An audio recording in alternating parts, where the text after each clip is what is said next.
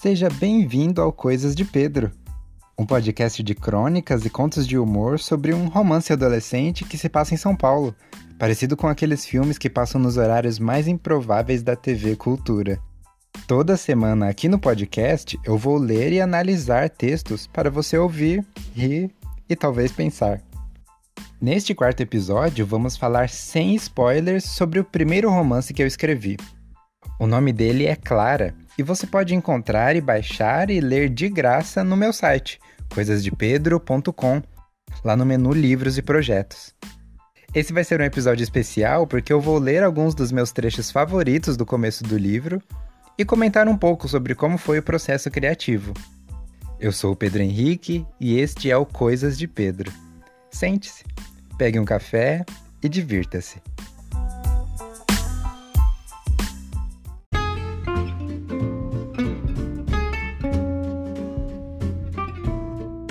Muito bem, o ano era 2014. Eu estava no banheiro, olhando para mim mesmo no espelho enquanto eu lavava as minhas mãos e de repente uma frase me veio à mente. Era uma frase completa, quase um parágrafo, que daria início a uma história. E eu pagaria para ver até onde essa história iria. Então era melhor eu agir logo, antes que a ideia se perdesse. Eu corri até o notebook, abri um documento do Word e ali eu comecei a escrever. E mal sabia eu que não iria parar tão cedo.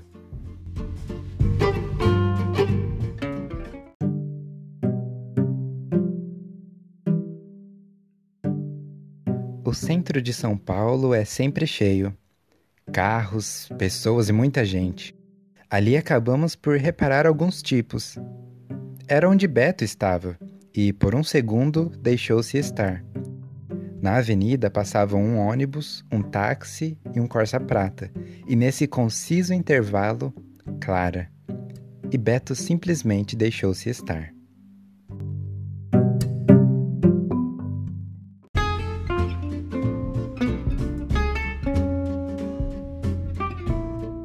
Dias se passaram e eu continuei escrevendo. O notebook nem era meu, era da minha irmã, mas eu continuei escrevendo. Eu precisava falar um pouco mais sobre quem era aquele sujeito e o que ele fazia olhando fixamente para pessoas do outro lado da rua. A cena parecia muito bem montada e ambientada, com o centro de São Paulo em evidência, logo na primeira frase. A descrição de muitos carros e muito barulho. Beto. Esse nome é bem sonoro. Clara também. Eles podem até ser um casal. Mais de uma vez, nesse parágrafo que você ouviu, eu deixei claro que Beto deixou-se estar. E até esse ponto parecia uma boa característica para esse personagem que eu acabei de inventar. Uma pessoa que geralmente se deixa estar. Mas eu precisava desenvolver melhor esse cara. De onde ele veio e o que ele fazia ali, no centro de São Paulo.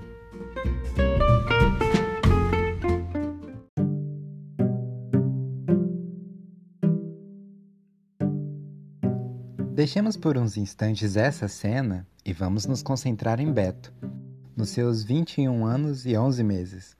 Mudou-se para a Grande São Paulo aos 20. A capital não seria a primeira opção para um jovem que cresceu no interior do Rio de Janeiro, se deu bem nos estudos e viajou para outro estado com suas peças de roupa. Você tem que estudar para ter um futuro melhor que o do seu pai, Paulo. Você vai conseguir, dizia sua mãe. E Dona Clementina era daquelas brasileiríssimas que voltam no Lula e tudo.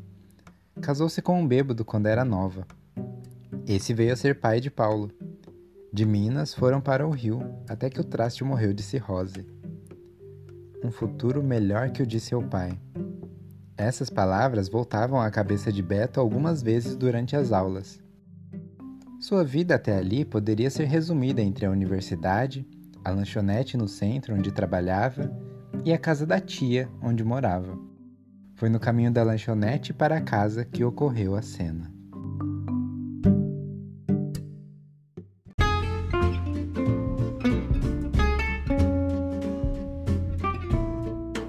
Bom, esse era o Beto.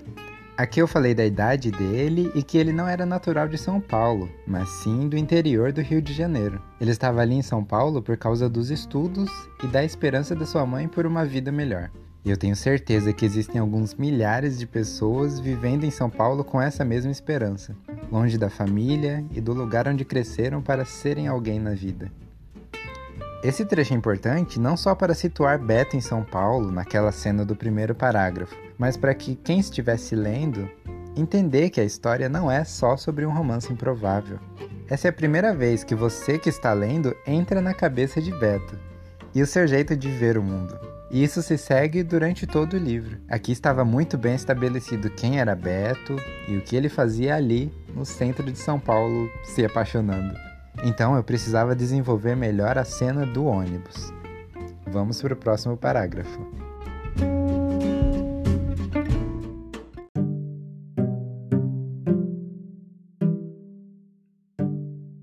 Voltemos à cena.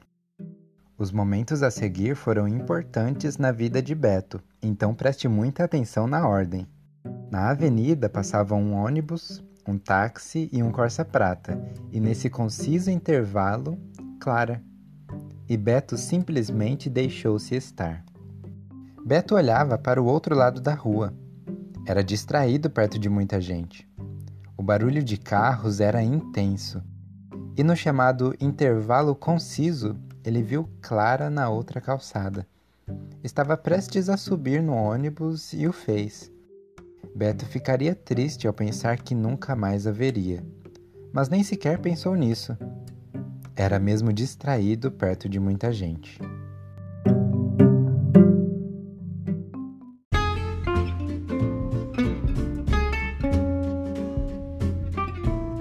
Essa é a segunda vez que a primeira frase do livro é dita, e agora entre aspas, depois de um preste muita atenção na ordem. Eu fiquei muito feliz com a métrica desse começo do livro. Essa primeira frase que eu pensei enquanto eu lavava as mãos no banheiro, além da menção do Corsa Prata, o clássico Corsinha 2006, o símbolo de uma geração. Nesse trecho eu falei ainda mais sobre Beto do que no último, Falei que ele era distraído perto de muita gente. Aqui nós voltamos à cena principal, mas sem muito detalhes, porque um Pedro de 17 anos queria mesmo continuar escrevendo essa história. E foi assim que eu comecei a escrever um livro, caro ouvinte. Eu enviei um PDF para alguns amigos, todos eles responderam exatamente a mesma coisa. Você precisa continuar essa história. Eles acreditaram nessa história mais do que eu, evidentemente. Se você que está ouvindo isso foi uma dessas pessoas que me mandou mensagem na época pedindo a continuação desse pequeno conto que eu escrevi, muito obrigado. Foi por causa de vocês que eu fiz um livro chamado Clara. Bom, agora você que já escuta Coisas de Pedro sabe que essa é aquela parte do episódio que é bagunça mesmo. Eu até tentei organizar aqui, falei no último episódio que esse aqui seria inteiramente sobre Clara e para vocês mandarem perguntas sobre o livro. Mas é muito difícil para mim manter essa linha de raciocínio porque veja bem, o Rafael me mandou uma pergunta falando o seguinte: Gostaria de saber se as nuvens têm sabor. Será? Bom, obrigado por ter mandado sua pergunta, Rafinha. E sua pergunta é muito interessante porque me lembra um pensamento que eu sempre tive desde pequeno. Sabe quando você olha para o céu e tem um rastro branco de algum avião que está passando? Bom, desde pequeno eu sempre pensei que o ônibus despeja o resto do banheiro na pista. E da mesma forma, o avião, que geralmente é cheio de gente, tem que despejar o banheiro deles em algum lugar. Então você já pode imaginar em um pequeno Pedro imaginando que Talvez no compartimento de carga do avião tinha alguém jogando cal nos restos do banheiro e jogando no ar. E daí esse rastro branco que a gente vê no céu. Mas não queria falar disso aqui não. O que eu queria falar, respondendo à pergunta do Rafinha, é que não, as nuvens não têm sabores. Isso porque elas meio que são água. E o que dá sabor à água geralmente é a terra do lençol freático onde ela está. Como no céu não tem lençol freático e na verdade é a nuvem, é o próprio lençol freático, não faria sentido nenhum a nuvem ter um gosto. A não ser essa nuvem que o avião passa, né? Mas enfim, a gente tem essa associação de que a nuvem parece com algodão doce e realmente elas parecem. Eu já ouvi falar que o que a gente observa nas nuvens é muito abstrato e acaba sendo alguma coisa que a gente está desejando. O que no caso a gente sempre deseja algodão doce. Mas as minhas nuvens eu gosto de pensar que elas têm gosto de. E aí, quando eu falo que essa parte de perguntas e respostas aqui do episódio virou bagunça, você não acredita, né? Essa semana a Bonnie me mandou uma mensagem. A pergunta dela foi: sachê de carne ou cordeirinho? E para você que não entendeu, a Bonnie é um gato. Um gato com muita personalidade. E essa é a primeira vez que um animal não humano me manda uma mensagem para eu responder aqui. Então, muito obrigado aí a Bonnie, que agora tá saindo para passear de coleirinha. Então, tenho certeza, Bonnie, que o que a Andresa e o Josafá comprar para você, você vai gostar. Eu só andei pesquisando para responder com uma certa propriedade e tenta não comer só sachê não, tá? É, mistura com a ração seca. Mas também continua brincando bastante e se exercitando e arranhando as coisas na casa. E agora saindo aqui do reino da comida e entrando de vez no reino animal, a Vilma me mandou uma pergunta um tempo atrás. A pergunta dela é a seguinte: Se uma água viva morre, ela é uma água viva morta? Ela é uma água morta? Ou ela é só água? Muito interessante seu questionamento, Vilma. Muito bom mesmo. Muito bom porque o conceito de morte é muito concreto. A morte geralmente está ali associada ao oposto da vida. E quem deu o nome da água viva de água viva provavelmente não sabia que ela queimava. Mas ela tá ali no mar, ela sempre anda em conjunto, e ela parece mesmo que é uma água que está viva. O que acontece com elas, na verdade, um tipo bem específico de água viva, é que quando ela está perto de morrer, ela mesma se enterra de cabeça para baixo. E aí, como você talvez saiba, a água viva ela meio que queima, né? Ela tem um ácido, ela solta coisas ali que afasta as outras bichos e animais do mar. Isso acontece mesmo depois que ela morre. E aí ela fica ali de cabeça para baixo, aqueles tentáculos dela ao sabor do mar, esperando alguma coisa para queimar. E aí chega um peixe laranja, e branco e preto. A gente costuma chamar ele de peixe palhaço. Ele se esfrega ali no que seria a água viva e acaba criando uma certa resistência à queimadura da própria água viva. E se você assistiu Procurando Nemo, você já sabe do que eu tô falando. água viva, depois que morre, ela vira uma anêmona. Então acaba que tudo se transforma em alguma outra coisa. E se você quiser transformar esse podcast em algo mais legal ainda, é só você acessar coisasdepedro.com/podcast. Lá vai ter todas as informações de como você pode me mandar uma mensagem, um e-mail ou até mandar uma pergunta para eu responder aqui, igual o Rafinha, a Bonnie e a Vilma mandaram. Eu agradeço a todo mundo que me mandou pergunta. Eu estou fazendo aqui um compilado selecionando as melhores para responder mais cedo nos episódios e com certeza a sua pergunta vai ser respondida. Agora a gente volta à programação normal. A gente vai continuar lendo o primeiro capítulo de Clara e agora falando um pouco mais sobre a personagem que dá nome ao livro. Vamos à leitura do trecho.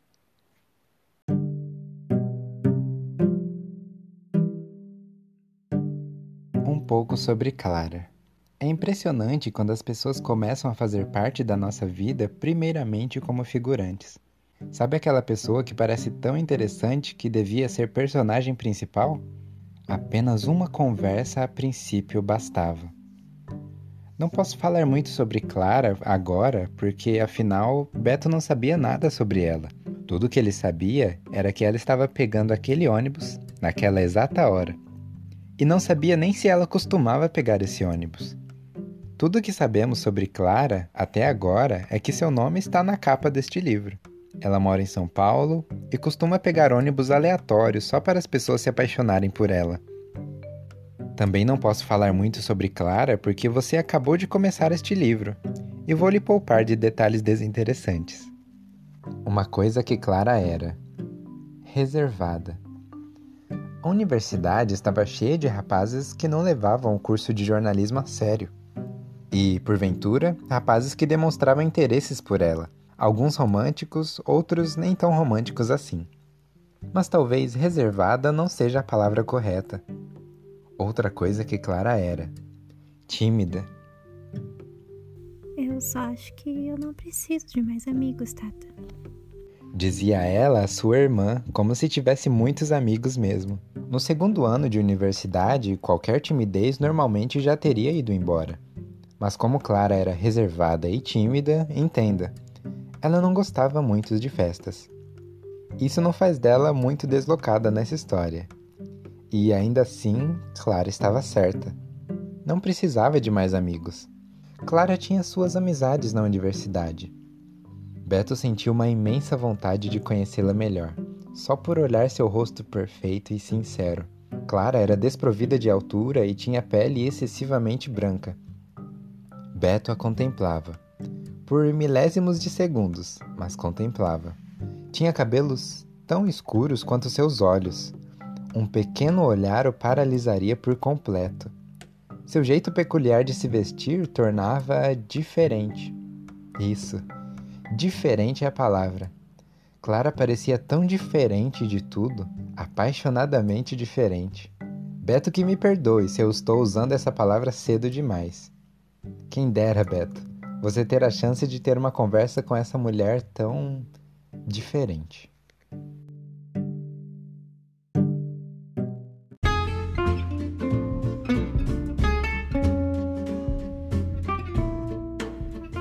Para fazer a voz de Clara neste trecho, eu chamei a minha Clara, a minha esposa, Daniele Sequeira, que está sempre nos bastidores dos episódios e nos textos do blog, e agora na minha vida. Muito, muito obrigado, Dani. Bom, essa é a primeira vez que o narrador fala diretamente com o leitor. Eu gosto dessa pequena quebra do ritmo do livro e eu usei isso com o passar dos episódios com maior frequência. E, surpreendentemente, eu aprendi essa técnica com o Machado de Assis. Apesar de toda a crítica em cima do Dom Casmurro e de tudo, eu li esse livro aos 14 anos e eu gostei muito de muita coisa dele. Eu acho que Beta às vezes é meio Dom Casmurro, sim, e isso fica mais claro mais pra frente no livro. Nesse trecho que você acabou de ouvir, eu apresentei Clara com duas características, mas eu não falei muito sobre ela para que você descobrisse mais sobre ela com o passar da história, e não pelos olhos de um Beto apaixonado. E falando em Beto apaixonado, esse trecho que você ouviu termina com o narrador conversando com o Beto algo que também acontece muito durante o livro e acontecia lá no Dom Casmurro. Que referência! Obrigado aí, o Machado de Assis. Bom, vocês vão perceber com o passar dos capítulos que o narrador vai se soltando para descrever a história e também para conversar com Beto e com suas ideias, ou mesmo com o próprio leitor. Na verdade, isso sou eu, enquanto estou escrevendo e me soltando aos poucos com o passar dos episódios. E agora nós vamos ouvir a parte final do primeiro capítulo desse episódio.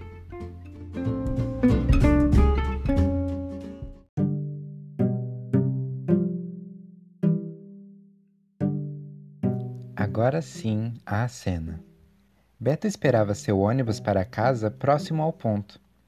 Horário de pico ali sempre tem muito movimento. O centro de São Paulo é sempre cheio carros, pessoas e muita gente. Ali acabamos por reparar alguns tipos. Era onde Beto estava, e por um segundo se deixou estar. Na avenida passavam um ônibus, um táxi e um Corsa Prata, e nesse conciso intervalo, Clara.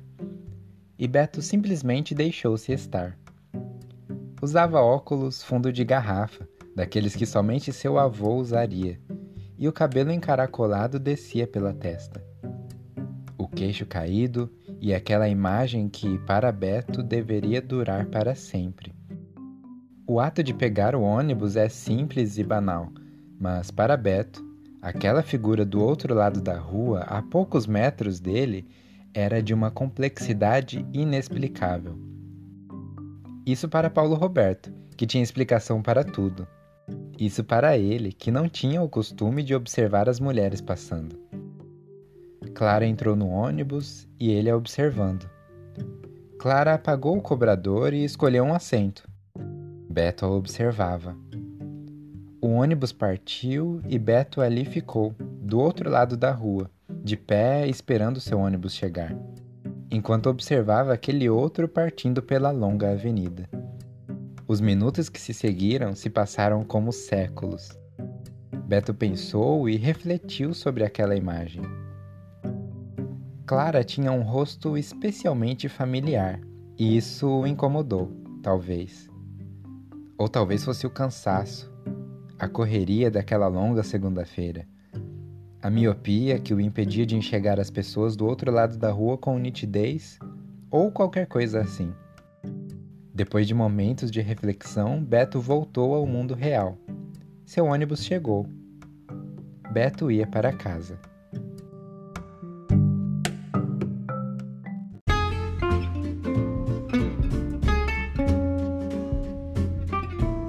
Eu tenho muita coisa para dizer sobre todo esse trecho que a gente leu nesse episódio do podcast. Então, vamos lá. Todo livro de Clara é dividido em episódios, e os episódios são divididos em capítulos. Eu decidi fazer assim para separar melhor as cenas e os acontecimentos do livro, como se fosse uma série mesmo. Você lê o título da cena e já sabe onde ela acontece ou do que os próximos parágrafos vão falar. E todo esse trecho que você acabou de ouvir nesse episódio de podcast foi escrito durante mais ou menos um ano. Exatamente. Na verdade, o primeiro episódio inteiro foi escrito, reescrito e revisado durante todo o ano de 2014. Eu queria começar a história muito bem para conseguir prosseguir com ela. E demorou para encontrar a voz do narrador e o jeito de contar a história de um jeito que ficasse fácil de ler e desse vontade de você continuar lendo os próximos episódios. E o que veio depois disso é história. 222 páginas de história. Eu espero que você tenha mesmo ficado com vontade de continuar lendo os próximos episódios de Clara. Na verdade, o trecho que você ouviu aqui nesse episódio foi só o primeiro capítulo do primeiro episódio. Tem muito mais história. Você pode baixar acessando coisasdepedro.com lá no menu Livros e Projetos, ou acessando a página de post desse episódio, coisasdepedro.com/podcast.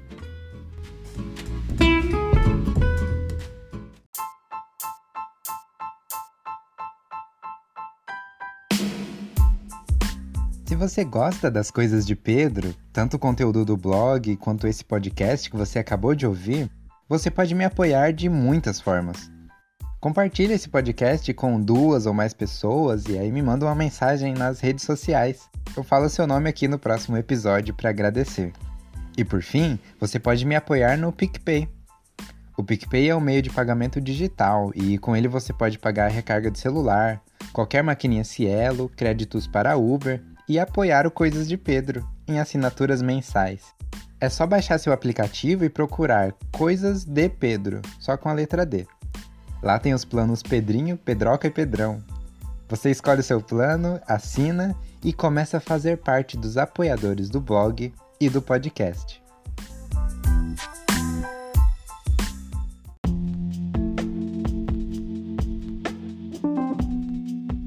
O roteiro e a produção desse episódio é do Pedro Henrique. A capa e a publicação também. A edição é do Victor Perazzi.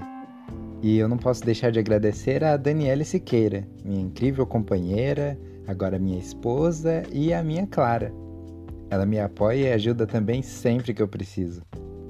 Eu agradeço também a todo mundo que me mandou perguntas, me mandou áudio, histórias e agradeço a você que ouviu até aqui. E eu espero vocês na semana que vem. Tchau, tchau!